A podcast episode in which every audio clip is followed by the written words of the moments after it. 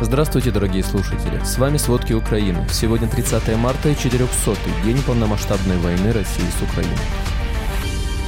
В России готовятся начать крупную кампанию с целью набора дополнительных 400 тысяч военнослужащих. Россия продолжает получать западные компоненты для высокоточных ракет. Китай предложил Путину план блокировки Ютуба. Обо всем подробней.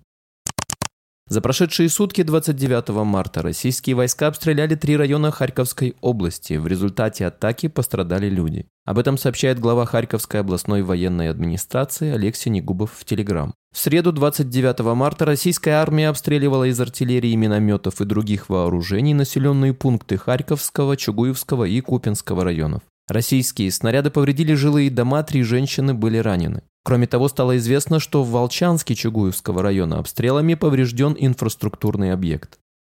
В то же время в области продолжается разминирование. За сутки пиротехники Государственной службы по чрезвычайным ситуациям обследовали более 8,5 гектар и обезвредили 156 взрывоопасных предметов. Ранее сообщалось, что Служба безопасности Украины в ходе стабилизационных мероприятий разоблачила трех коллаборантов на территории Харьковской и Херсонской областей. Одной из них оказалась экс-чиновница, двое других местная жительница и инструктор автошколы. Российские военные продолжают оказывать давление на граждан, проживающих на оккупированных территориях и нарушать права человека. В Красноперекопске работники ФСБ проводят активные контрразведывательные мероприятия с сопровождением унизительных процедур фильтрации, осуществляя раздевание, допросы с избиением гражданского населения и так далее. Отметим, вооруженные силы России проводят так называемые фильтрационные мероприятия, выискивая среди местных жителей украинских патриотов, которые сопротивлялись войскам России. Ранее в Управлении Верховного комиссара ООН по правам человека сообщили, что россияне применяют против украинцев произвольные задержания, жестокое обращение, психологическое давление, угрозы, а также совершают другие военные преступления. Российские войска продолжают терроризировать жителей временно оккупированных территорий Украины. В частности, в Мелитополе коллаборационные власти придумали новый способ осмотра помещений и проверки людей. Об этом в своем телеграм-канале рассказал мэр города Иван Федоров. По его словам, россияне, пытаясь найти партизан, объявили о заминировании нескольких объектов и жилых домов. Они придумали историю об анонимных звонках. При том, что анонимно в оккупации звонить невозможно, ведь все номера, привязанные к паспортам, отметил Федоров. Мэр добавил, что сообщения о заминировании российские силы использовали в качестве повода для осмотра помещений и проверки людей, а затем сами опровергли информацию. В районе Запорожской атомной электростанции, временно оккупированной россиянами, обостряются боевые действия. Об этом заявил глава Международного агентства по атомной энергии МАГАТЭ Рафаэль Гросси, передает The Guardian. В среду 29 марта глава МАГАТЭ совершил второй визит на ЗАЭС. Гендиректор подчеркнул, что он находится на станции с целью продолжения переговоров по ее защите. Для этого потребуется согласие украинской и российской сторон о прекращении огня.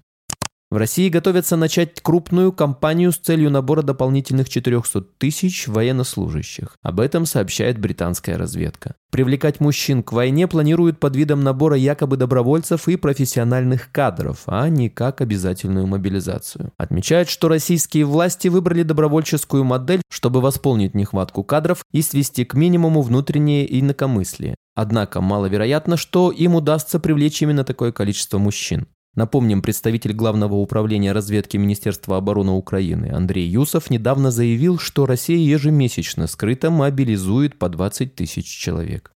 Согласно последним оценкам западных разведывательных сообществ, в том числе американской разведки, потери России в войне с Украиной уже составляют более 220 тысяч убитыми и ранеными. Об этом заявил 29 марта министр обороны Великобритании Бен Уоллис, сообщает британский канал Sky News. По его словам, в эту цифру входят как военнослужащие регулярной армии России, так и наемники, которых массово используют россияне, в частности, для попыток штурма Бахмута. Уоллес отметил, что ситуация на поле боя в Украине явно не в пользу российских войск. Россияне за последнее время практически не достигли никакого прогресса и несут огромные потери. Напомним, что российская армия в ходе войны с Украиной понесла сокрушительные потери в офицерском составе. Число ликвидированных офицеров перевалило отметку в 2000 человек, а реальные потери могут быть еще выше.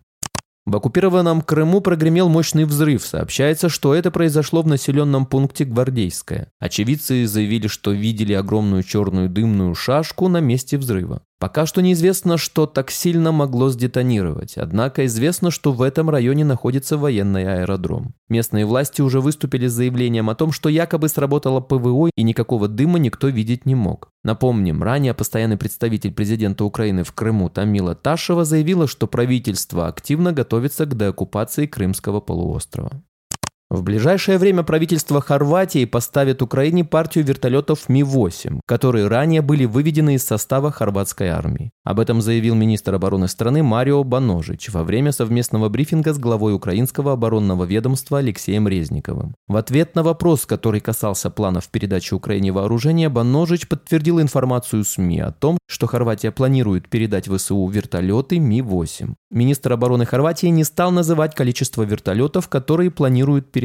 Однако СМИ в конце февраля сообщили о намерениях поставить 14 Ми-8. Напомним, накануне о планах передать Украине свои вертолеты заявили власти Северной Македонии. Речь идет о 12 единицах Ми-24, которые до этого купили именно для Украины.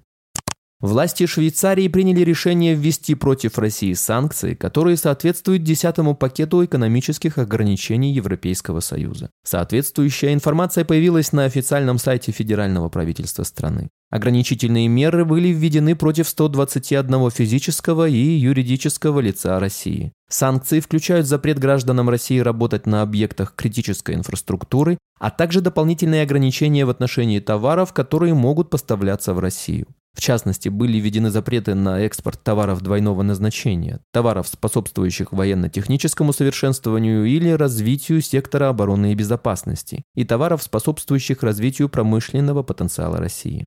Россия до сих пор получает западные компоненты для высокоточных ракет, чаще всего через Турцию, Гонконг и соседние страны и регионы. Об этом заявил аналитик Британского объединенного Королевского института по вопросам безопасности и обороны Джек Кроуфорд. Технологические составляющие и продукты двойного назначения для оружия от западных компаний очень важны для России. Россияне используют их для ведения войны в Украине. Об этом свидетельствует общий отчет Международного партнерства по правам человека и независимого антикоррупционного комитета по обороне. Компоненты необходимы в частности для производства и обслуживания беспилотников, крылатых ракет, систем связи и компонентов радиоэлектронной борьбы. Важно, что многие такие компоненты производятся в странах, поддерживающих Украину. В США, Великобритании, Японии, Тайване, странах Европейского Союза. Кроуфорд рассказал, что компании и отдельные люди в России используют подрядчиков и третьи страны, подделывают торговые документы, а также декларации о конечном пользователе. Так возникла очень быстрая меняющаяся динамическая система закупок. В российском городе Екатеринбург задержали гражданина США, корреспондента издания Wall Street Journal Ивана Гершковича, якобы за шпионаж. Об этом сообщают российские СМИ со ссылкой на ФСБ. По версии Федеральной службы безопасности, Гершкович, действуя по заданию американской стороны, осуществлял сбор сведений, составляющих государственную тайну о деятельности одного из предприятий российского военно-промышленного комплекса. Журналиста задержали при попытке получения секретных сведений, утверждают ФСБ. В отношении Гершковича возбудили уголовное дело о шпионаже, ему может грозить до 20 лет тюрьмы. Издание «Медуза» со ссылкой на источник среди западных журналистов в Москве сообщает, что кроме Екатеринбурга Гершкович ездил и в Нижний Тагил, где находится оборонное предприятие «Уралвагонзавод». Коммерсант уточняет, что Гершкович живет в Москве уже 6 лет и имеет аккредитацию в Министерстве иностранных дел. Китай предложил Путину план блокировки Ютуба. Президент России Владимир Путин на переговорах с председателем КНР Си Цзиньпином договорился о помощи в усилении цензуры интернета, сообщает издание «Октагон» со ссылкой на знакомые ситуации источники. По их словам, в Москву прибыла группа китайских специалистов по гиперугрозам, которым вместе с российскими коллегами предстоит провести анализ и подготовить техническую дорожную карту по полной блокировке в России YouTube. Часть технологий, как утверждает Октагон, представит Народно-освободительная армия КНР, а остальное будет базироваться на собственных российских и белорусских разработках. Согласно графику, блокировка YouTube, одна из крупнейших платформ антивоенной повестки, станет возможна в четвертом квартале 2023 года. Спасибо, это были все главные новости о войне России с Украиной к середине 30 марта. Помните, правда существует, а мы стараемся сделать ее доступной. Если вам нравится то, что мы делаем, пожалуйста, поделитесь этим подкастом с друзьями в России. Также, если вы хотели бы помочь нам делать материалы еще более качественными, пожалуйста, оставляйте фидбэк. Это очень важно для нас и для распространения правдивой информации. До встречи.